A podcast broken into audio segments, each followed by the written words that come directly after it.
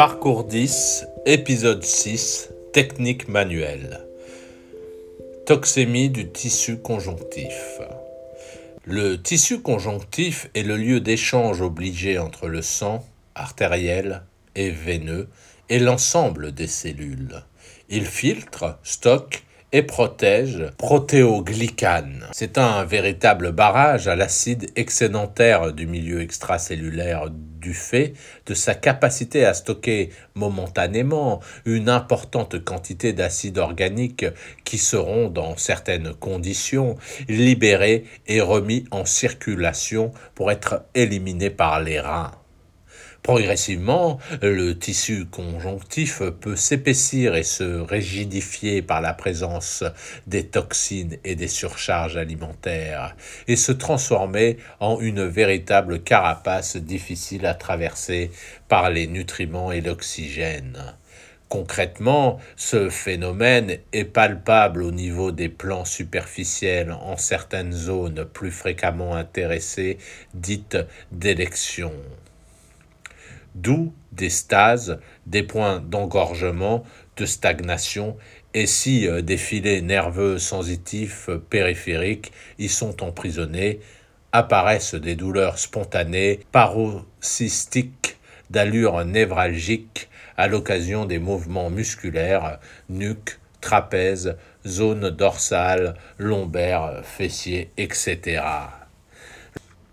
Le tissu conjonctif perd ainsi de sa fonction de liaison entre le sang et la cellule qui, de ce fait, respire mal et s'auto-acidifie.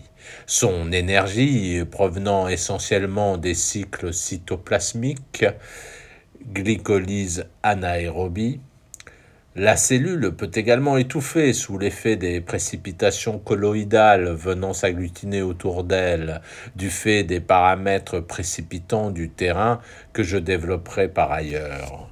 En conséquence, la régénération du tissu conjonctif par sa détoxination et sa restructuration est un des éléments importants de la désacidification cellulaire.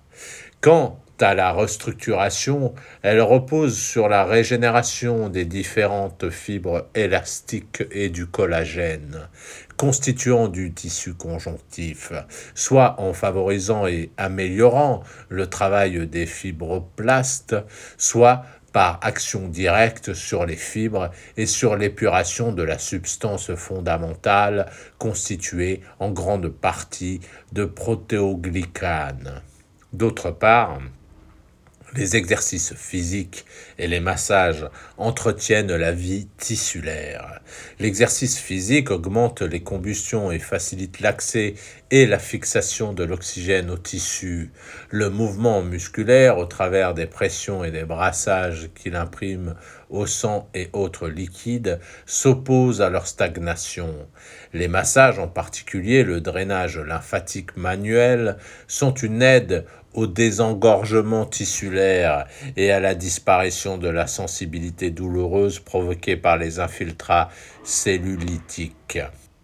Tout un chacun peut tester l'état de son tissu conjonctif. Il suffit de faire un massage type palpé roulé au niveau du dos à partir de L5 en remontant jusqu'aux vertèbres dorsales. Le tissu conjonctif en bonne santé doit rouler sans adhérer au plan profond et ne pas être douloureux.